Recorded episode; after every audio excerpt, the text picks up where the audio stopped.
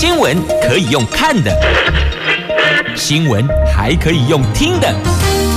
亲切的早安问候，专业的新闻分享，欢迎加入美英主持的 News Online，说新闻给你听。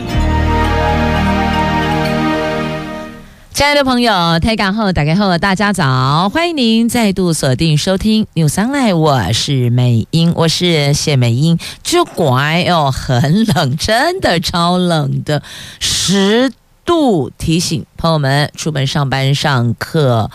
备妥保暖衣物很重要啊！好，那么今天四大报的四则头版头条，分别是《联合报》头版头：电动车烧出安全疑虑，公车业者每天是提心吊胆，呼吁政府协助订定火灾的 SOP。自由时报头版头条，劳动部说劳保财务持续拨补，政府会负起最终的支付责任。中时报头版头，到底国民党会提名谁出这个打二零二四呢？这国民党将会提名最强人选，这边这给共哎哈，哪一个政党会提最弱人选？都马说会提最强人选，而谁是？最强人选，朱立伦说侯友谊是最强母鸡。那不知道这个言下之意、弦外之音，是不是二零二四就是他了？经济日报头版头条：美国通膨顽强，升息路更长啊！人家是情长路更长。昨天。西洋情人节是情长路更长，但是给哪里？经济日报头版头条跟你讲，升息路更长，也就是说呢，这个利率还会再往上走啊！听到这个，真的忍不住呼应今天的天气，只有五个字。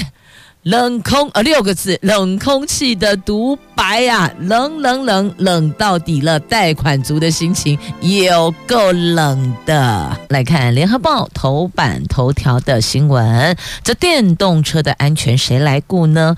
政府为了达到二零五零净零排放，所以规划二零三零年市区公车，二零四零年汽车、机车全面电动化。但是电动车意外频传呢，去年下半年就至少有两起电动公车火烧车。那新北市近一个月来，因为电动公车故障影响营运。则有二十件，所以你看，各地不时传出电动汽车电池交换站自燃，居民甚至把电池交换站视为是灵避设施。所以政府在推展运具电动化同时，安全性配套得要加强啊。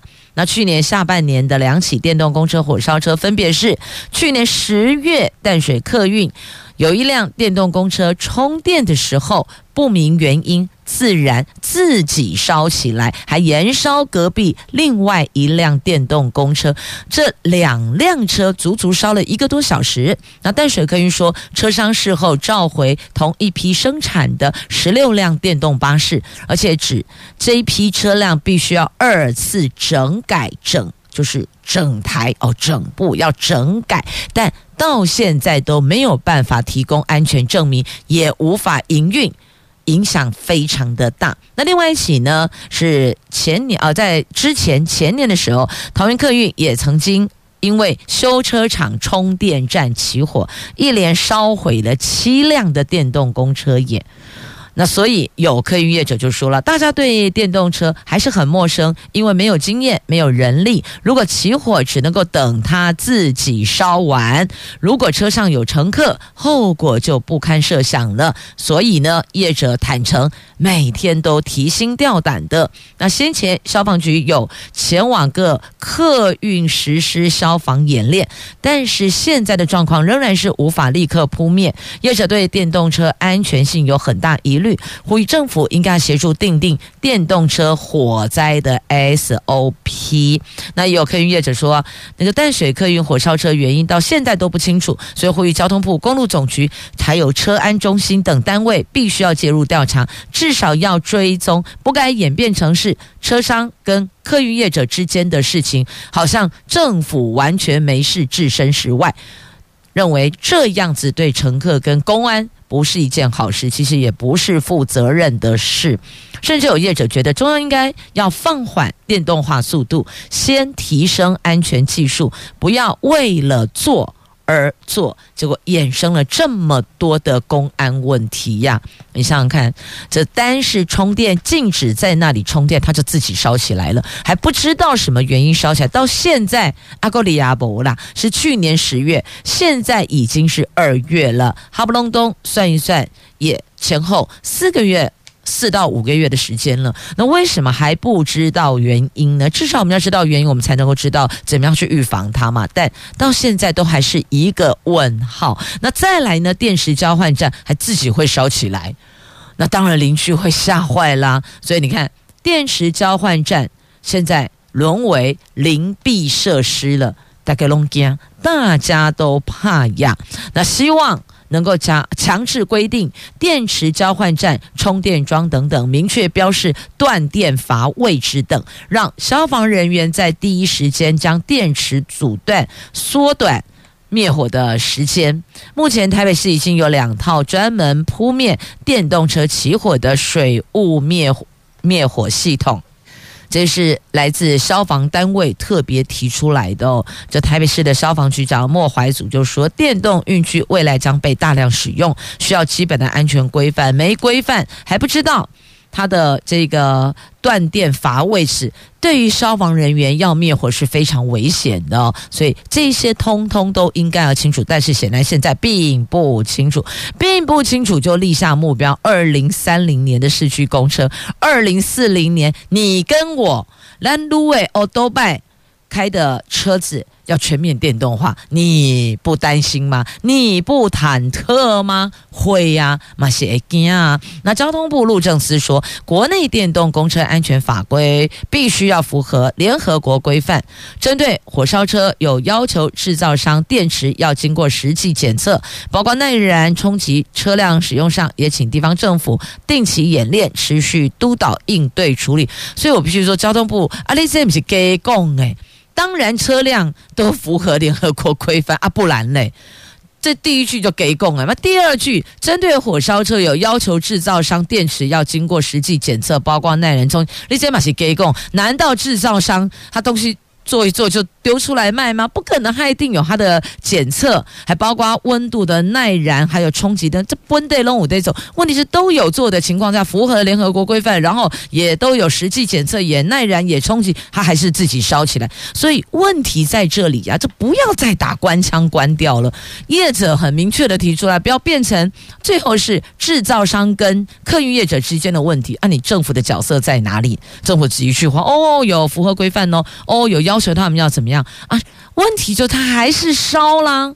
我们现在要处理是后端，为什么会自燃？你政府要介入，要了解。还有是不是假定弄破哇？太快、太仓促、太急速、太急了。所以这个区块是不是也有检视的空间呢？好，这个是一个很严肃的话题。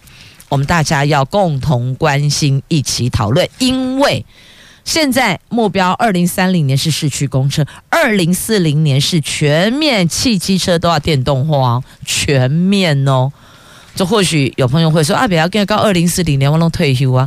你退休，你们家还有这个下一代，还有下下代也会面临这个问题，问题不能往后丢，问题要在我们这一代要结束。OK，了解吗？要找出解方，不能把问题往下一代身上丢。哦，还得要引起处理，不可以，不行，我们要负责任。好，这社区充电桩要设置也有难度。那还有业者针对电动公车的部分选择少啊，难以克制化。那公车电动化因此也归宿。好，那再来那个废电池。拆解回收海量废电池，这真的是环保的大工程。所以呢，看来看去，其实还有方方面面的问题需要去解决呢。那么接着呢，我们再来看在今天的媒体所报道的话题来看，《经济日报》头版头这个也很顽强哦，高冷空气赶快很顽强，这个叫做通货膨胀。美国劳工部在昨天公布一月份的消费者物价指数月增百分之零点五，符合原来所预估的，但是去年十二月的升幅却由负百分之零点一上修为正百分之零点一。来回等于零点一加零点一，等于是差了零点二个百分点哦。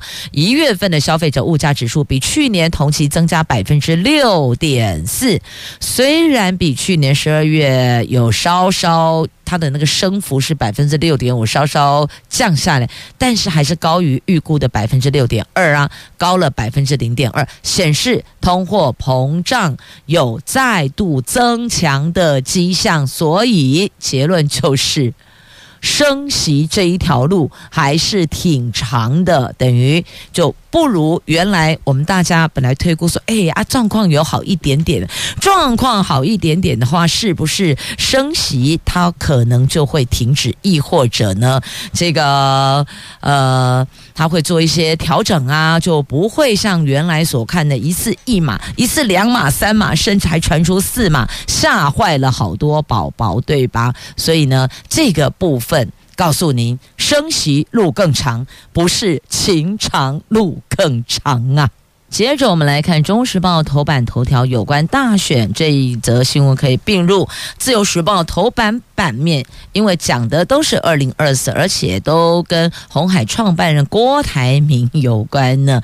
在中时标题下的是国民党主席朱立伦说侯友谊是最强母鸡。而《自由时报》头版的标题说，郭台铭出招，强调没有郭柯配，科就柯 P 要没有郭柯配，因为郭台铭跑去找王金平啦。这现在看来看去哦，还真的是一团乱呢。红海创办人郭台铭昨天拜会了前立法院长王金平，会后王金平说，郭台铭希望代表国民党参选，他想重返国民党，争取二零二四，而。国民党主席朱立伦则表示，国民党会提名最强的人选，而新北市长侯友宜就是最强母鸡，在基层深耕，为新北市民打拼。国民党会稳扎稳打，按部就班获得国人肯定。虽然郭台铭没有。表明争取代表国民党出战二零二四，可是呢，动作频频，多次说他对服务人民不计较任何方式，还没有做最后的决定，却又说他在等国民党的一套办法。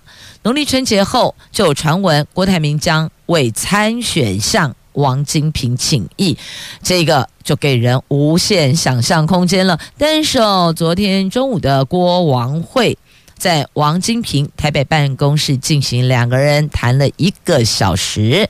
那会后，王金平就说，郭台铭希望能够代表国民党参选了，所以呢，呃，来了解一下啊，来跟我聊一聊，大概是这样。所以你看，郭台铭要。回国民党参选，他找的是王金平，他不是找朱立伦。王金平在这一趴里边趴数又被往上提升了，而。回到二零一九年七月，国民党举办总统提名人党内初选，郭台铭跟王金平互相是竞争对手，初选结果都败给韩国瑜。如今退出国民党的郭台铭又想重披国民党战袍，找上了王金平商议解套办法。所以这件事告诉我们哦，政治圈里边没有永远的竞争对手，也没有永远的好朋友。差不多，大概就是以接下来你要行进的方向跟我规划的目标，我们有没有可能达成合作？这个才。能来论定，所以没有说曾经是竞争对手就老死不相往来，并没有啊。好，那王金平会后说呢，郭台铭想争取国民党提名参选二零二四，但是他也向郭台铭强调，我只能支持国民党提名的候选人，所以如果你想争取，得回国民党，大概是这个意思。那他也说，郭台铭也说了。王金平是有花了一些时间告诉他，台湾需要什么样的领袖来走出困局，希望要以国民党身份参选，王金平才会支持啊。那回头想，二零一九年郭台铭角逐国民党内总统提名失利后，愤而退党。一国民党规定要恢复党籍，必须等四年，也就是今年九月才能够提申请。那郭台铭该如何与党中央协调嘞？这个部分必须得看看国民党到底心目中主义的人选是谁。如果主义郭台铭。主意老郭，那自然会为他解套。那如果是小侯，那就不会为老郭解套。大概是这样的一个方向跟概念。那朱立伦说呢，一步一脚印，不可造进啊。确实，大选得捉摸着来哦。那么朱立伦强调，国民党现阶段就是共同努力，一步一脚印，脚踏实地。他不会造进，也不会推迟。眼前最关键就是南投立委的补选，这一仗会很辛苦，因为民进党可是倾全党之力，选后才会跟党内共同讨论二零二四提名的议题。他保证不会形成大家担忧的问题，目标就是团结一致。那党内有人认为朱立伦的这一番谈话似乎在呼吁郭台铭。不要躁进啊！不可躁进。那民进党前立委沈富雄则断言，郭台铭在国民党内已经没戏唱了，没人相挺，所以只能去找王金平。而王金平也告诉他，必须得是国民党提名的人选。所以问题又丢回去了，你得回国民党。大概意思是这样哦。好，这个是在今天中时头版头条的新闻。那李乾隆说，不能为郭。台铭大开方便之门，不然以后没了原则，怎么约束党籍的这些从政同党同志呢？那么潘孟安说，有人非党员要国民党定机制，好，哎，奇怪，这里潘孟安嘛跳出来恭维，这不是国民党的家务事吗？国民党自个去琢磨着评估，看怎么做吧。结果其他政党也跳出来插回呀，哈。好，这个是在《九时报》头版版面，中时头版头条内页 A 三版面也有报道，详情您就自行翻阅了。来，接着我们来看《旧时报》头版头条的新闻，有关劳保财务的话题哦。这立委跟劳工团体频频呼吁政府要正视劳保年金财务困境的问题，要求尽速提出改革方案。劳动部昨天声明，劳保财务问题主要原因是少子女化以及高龄化，并不是投资绩效不佳，政府拨补。是各国政府采行的应应措施之一，所以重申，劳保是国家办的社会保险，政府绝对是会负起最终支付责任。意思就是说，没办回斗啦，不会让他倒了之后，结果劳工朋友最后领不到，并不会，政府绝对会承担最后的责任。民众党的立委赖香伶。昨天呼吁行政院版的疫后强化经济跟社会韧性及全民共享经济成果特别条例草案，就劳保健保的拨补金额不应该低于一千亿元。他建议总统召集劳保改革国是会议，行政院也应该要提出劳工保险条例修正草案，具体的推动劳保财务改革呀。那因为有提出了呼吁，那么劳动部也就此提出四点声明。第一个，澄清。劳保年金财务问题主要是来自人口快速老化，还有少子女化，各国通通是一样的挑战，不是只有我们而已。那政府拨补是每一个国家应应措施的方案之一，具有稳定基金流量的功能。那第二个是考量制度调整。关系到上千万名劳工，还有将近六十万名投保单位的权益，推动改革必须有一定共识。劳动部会持续的搜集意见，周延规划，确保劳工的保障。第三个，都是依规定每三年办理一次精算作业，而且每年预算决算书中都揭露最新没提存应计负债的状况，官网也设专区提供查询。那外界质疑投资绩效不彰导致财政恶化、财务恶恶化，劳动部说，即便去年因为全球金融市场下跌产生短期的账面损失。但是实际上没有交易，所以呢，就只是一个账面数字的加加减减、上上下下。那最终，咖哩挂波警，政府会负起支付的责任，请国人免丢惊。他大概意思是这样哦，不用怕，政府会负责会处理的。好，那么接着再来看《中国时报》头版版面，有三大调查案还在空转内。这国民党轰监察院，你们还在睡吗？还没醒吗？这高端疫苗采购案、新竹棒球场案，还有静电视执照疑云案，所以哈不隆咚拉了三。三个这三大案哦，三大调查案，请问进度在哪里？所以国民党团质疑这个就是空转，因此要监察院硬起来，醒过来，该醒了。那请把这些案子做一个调查，做一个进度报告，我们有权知道。高端疫苗采购、新竹棒球场案。镜电视执照疑云，就国民党立院党团昨天质疑高端疫苗采购案，还有新竹棒球场案跟镜电视执照官说疑云案，这些都严重影响政府，但。监察院却迟迟不查真相，国民党呼吁监察院不要沦为执政党的打手，监察院的声誉也不能因此沦丧。什么时候提出三大案调查报告？监察院必须必须要对全民说个清楚啊！对此，监察院答复，他们正依。分正分别依法调查，在调查完毕后提出报告，送请相关监察院委员会审议，而且依委员会审议结果办理，绝对没有悬而未办一事。啊，问题是这三个案子，大家想一下，那个时程大概发生在什么时候？好像都很久了，对不对？那个高端疫苗嘛，是就顾疫情立案时间是二零二一年六月内。现在是二零二三年二月呢，已经一年半过去了，所以。一这个规定的时间最慢应该是今年一月十八号要交出调查报告，可是现在都已经超过 deadline 一个月的时间，过期一个月喽。今天已经是二月十五号喽，那所以质疑：难道监察院睡着了吗？或者是因为陈建仁年初传出即将接任行政院长，监察院就将原本该提出的调查报告悄悄的、默默的、安静的掩饰过去了吗？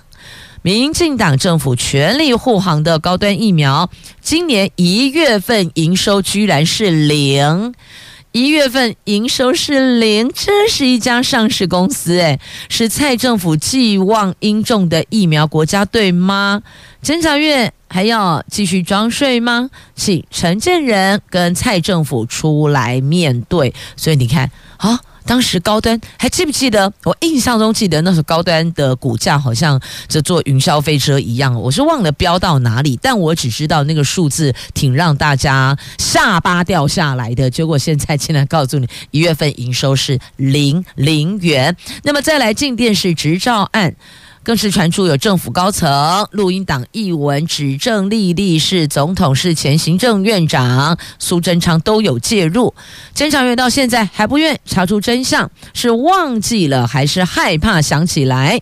本来应该是独立机关的 NCC 主委陈耀祥在进电视发照的过程中，到底有没有受到蔡总统的指示？民进党派系有没有介入？监察院都必须要为全民厘清真相。以上内容来自今。天《中国时报》头版下方的新闻报道，这三大案确实，监察院有必要向大家说清楚、讲明白呀。来，《中国时报》头版下方，蛋价又涨，立委说还要忍耐陈其仲多久的时间呢？农委会主委多次保证解决。挂脖颈，邓廷干工诶，该挂。可是，一年多来蛋荒只有更严重，并没有解决问题。现在鸡蛋每台斤涨两块钱，已经到五十二元喽，重回历史高点了。学童的营养午餐很难吃到全蛋料理。在野党昨天在立法院起哄农委会主委陈其仲变成了跳票大王，处理蛋荒只会打官腔，虚应故事。国民党立委李贵敏说。蛋蛋危机蔓延全台湾，根本这个就是人祸。到底我们还要忍耐多久呢？那根据农业统计年报，每位国人平均一年食用。一年呢吃三百五十五颗鸡蛋，那综合资料，英国人平均一年吃蛋一百九十四颗，美国是两百四十八颗，日本是三百二十颗。台湾人爱吃蛋，在国际间绝对是名列前茅。但问题来了，你这个农业年报、农业统计年报。台湾人、英国人、日本人、美国人吃多少？但那那是一回事，只要对健康没有危害，为什么我们台湾人吃蛋在国际间名名列前茅？特别拉出来，意思是说我们可以不用吃那么多蛋吗？重点不对吧？问题是在解决蛋荒跟蛋价的问题。可是现在好像又把它拉过来说，哎，来弄讲熊贼啊，没讲他贼啊！你看那米狗朗啊，他才一年吃两百四十八个，英国人才吃一百九十四个，你看大概差不多我们的一半而已。所以没讲他贼，意思是。对吗？所以我觉得哦，有时候很奇怪，那逻辑很怪，怪到我都我都要否定我自己的认知是不是有问题？我们的认知会觉得说啊，问题是解决蛋荒啊，你管我吃几颗蛋，只要健康无虞，医生公哎当哎，那我为什么不能吃呢？所以要解决是蛋黄问题，可是你现在把它拉出来说是我们台湾人吃太多蛋，不觉得这好怪吗？有时候这个官方公布的说法久了。会让国人否定自己的认知，我觉得说他为什么讲的这么义正言辞？这样你要躲香，那是我有问题吗？对啊，其实应该不是吧？应该是要解决蛋荒，蛋荒影响到蛋价，所以这个。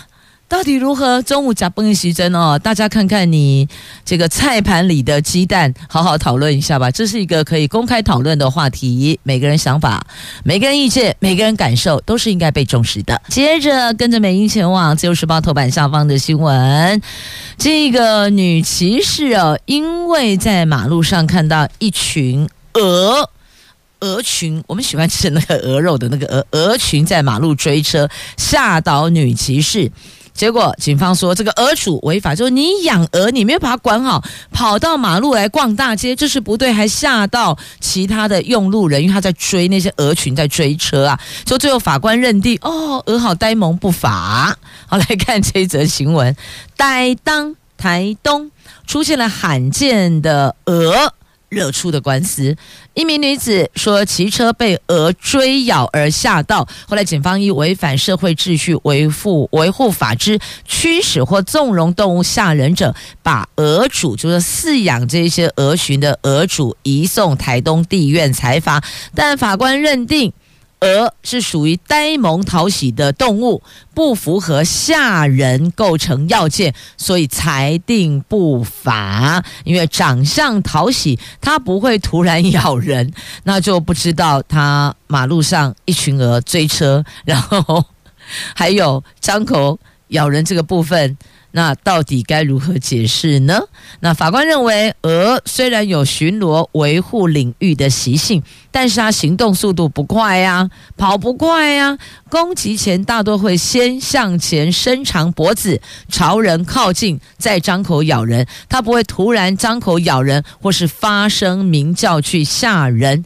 即便是鹅只，就单只单只也不可能去追人或进而伤人。可一般人看见鹅群在外面，往往因为它不具有恐怖的样貌、可怕的样貌，又觉得他形象很呆萌、很可爱，不至于感到惊吓，所以最后法官裁定不罚。好，这个您。觉得如何呢？这一则新闻您觉得如何呢？在今天自由时报头版下方呀，啊，请假我去宽带级哦。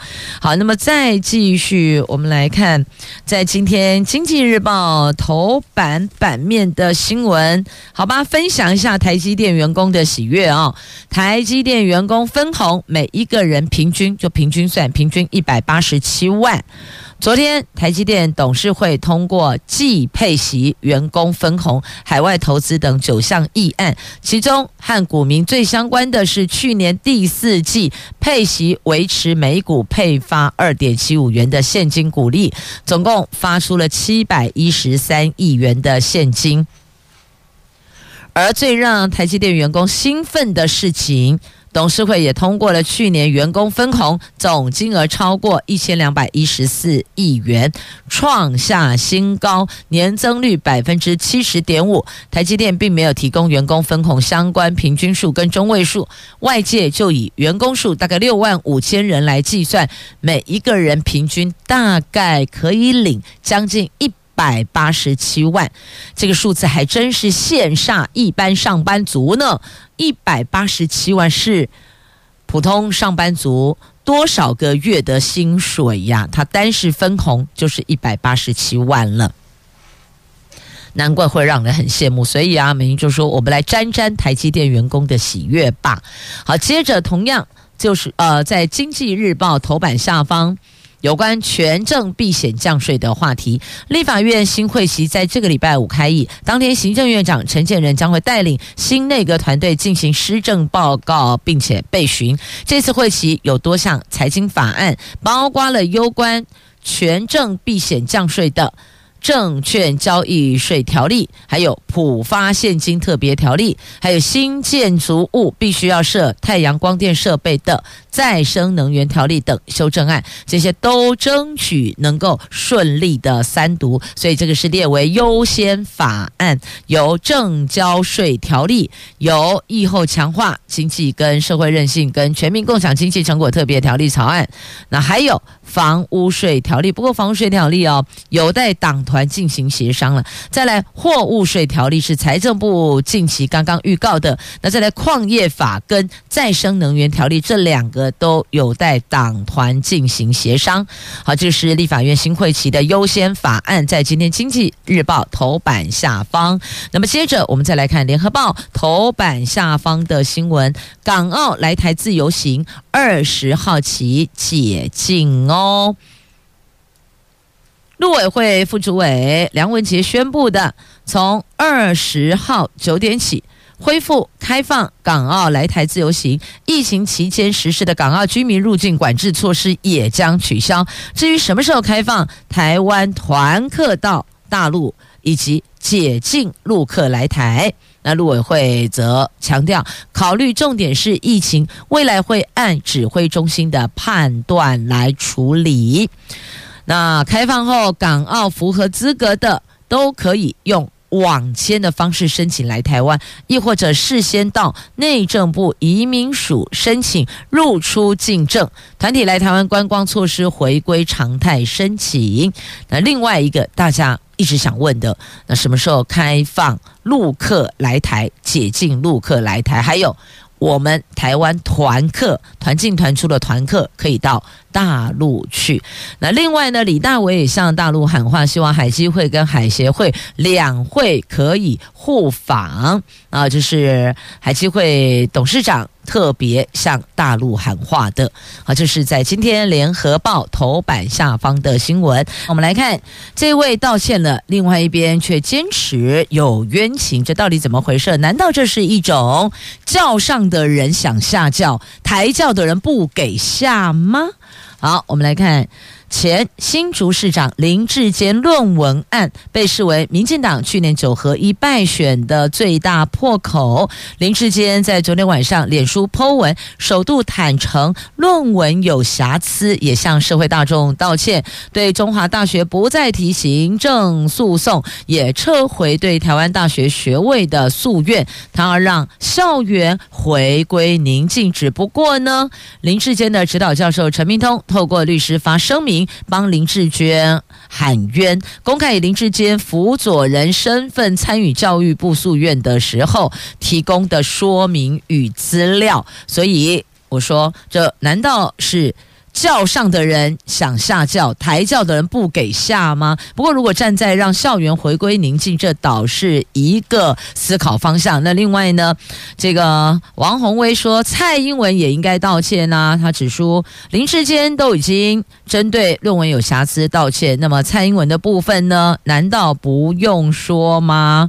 那所以，这个国民党立委王鸿薇说，林智坚这个举动是为民进党二零二四选举政治拆但，而且为了论文案，自己还被林志坚告加重诽谤，被网军攻击，现在都应该还他清白，而且下令全党挺艺人的蔡英文，你是不是也应该要出面道歉呢？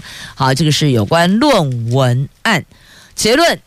让校园回归宁静啊，这个是大概教育界的看法，但政治圈的看法是为二零二四进行政治拆弹，所以呢，这一方说有瑕疵。道歉，然后撤回所有的诉愿。那另外一个得说，他还是含冤的，所以就不能够大家都说这件事情就是错的。所以哦，有时候你不觉得很疲劳吗？很累吗？我们大家只是想要回归一场干净的选举，校园回归宁静如此而已。结果还这么多的套路哦，跨嘎隆不飒飒哈，来看电影。中时报头版版面。那另外呢，在今天的这个中时啦。联合自由影剧版都有报道，《悲情城市》金马影帝梁朝伟日前以私人名义低调来台湾，昨天出席了三十三年前主演的经典华语片《悲情城市》的四 K 数位修复版的首映。他在影厅内跟同片演员高捷。聊哦，就聊一些当时拍片的心情。那上台的时候，他也很贴心的搀扶陈淑芳。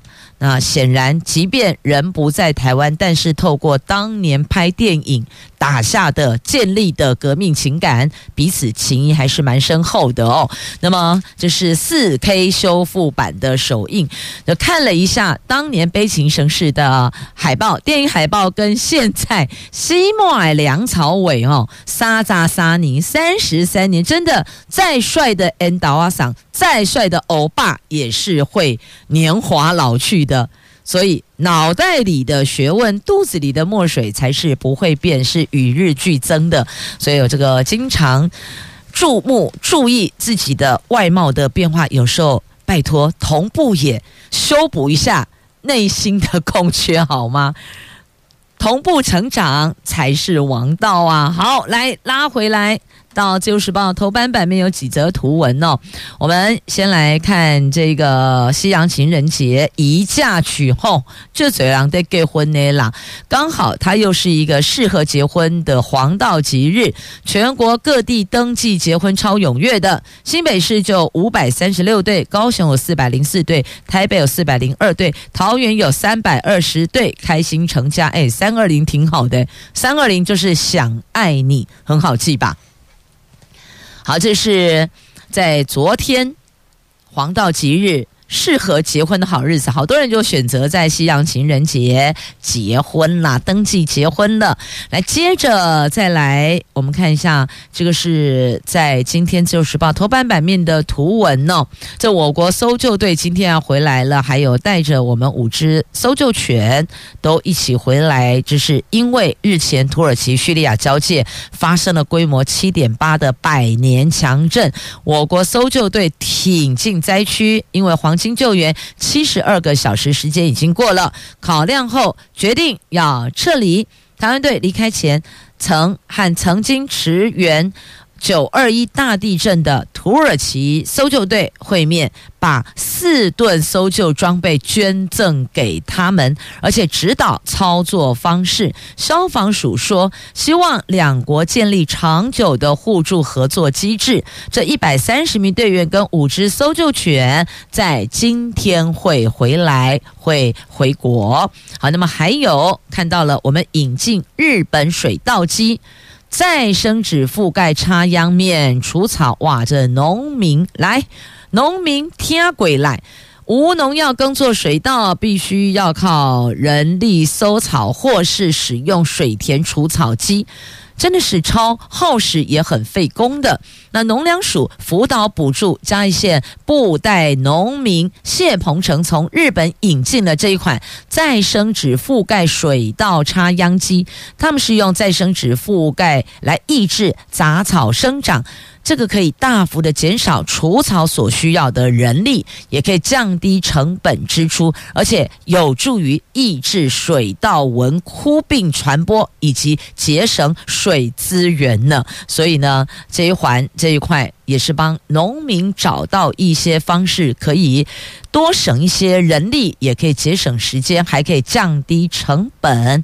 引进日本水稻机，可以看一下哦，在今天自由时报头版版面有图文，亦或者您 Google 一下关键字就可以搜寻到了，就可以看到了。那么接着呢，再来看一下这有关高龄化的问题。台湾有四座城市提前迈入超高龄，而最老。全台湾最老的是嘉义县，最年轻的是新竹县，而不是新竹市，是新竹县。老年人口占比百分之十三点六啊，其实也是有达到高龄化了。这国发会推估，台湾将在二零二五年进入超高龄社会。所谓的超高龄社会，就是六十五岁以上老年人口占比达到百分之二十。而根据内政部的最新统计，去年有四个县市提前迈入超高龄，其中嘉义。县老年人口占比达到百分之二十一点六九，是全台湾最老的县市。其次是台北市百分之二十点九一，是六都最高龄。而至于有多个县市喊出零到六岁县市府来养育，以新竹县、新竹市跟桃园市的零到六岁的学龄前的幼儿占比是比较高的哦。所以新竹县、新竹市、桃园市零到六岁。学龄前幼儿占比是最高的，那么以最超高龄的年纪，有四个县市要提早迈入，而嘉义县是全台湾最年长、最老的县市。好，这是在今天自由时报 A 九所报道的。那你要了解了哦，这个最老县市、最高龄、超高龄提前到来，再再都是提醒所有的朋友们，要为退休之后、老年之后的生活超前部署做准备。我们年纪大了。可能最需要花费的是哪一环？可能要把那一环的预备金先准备好，你才能够安心养老。那再来，现在好好的涵养身体，才不会为老年身体上的病痛，你得要去承担，了解吗？从现在开始超前部署的概念啦。今天蛮冷的哦。晚上早晚温差很大，甚至最冷有个位数，注意保暖很重要。我们明天再会了，拜拜。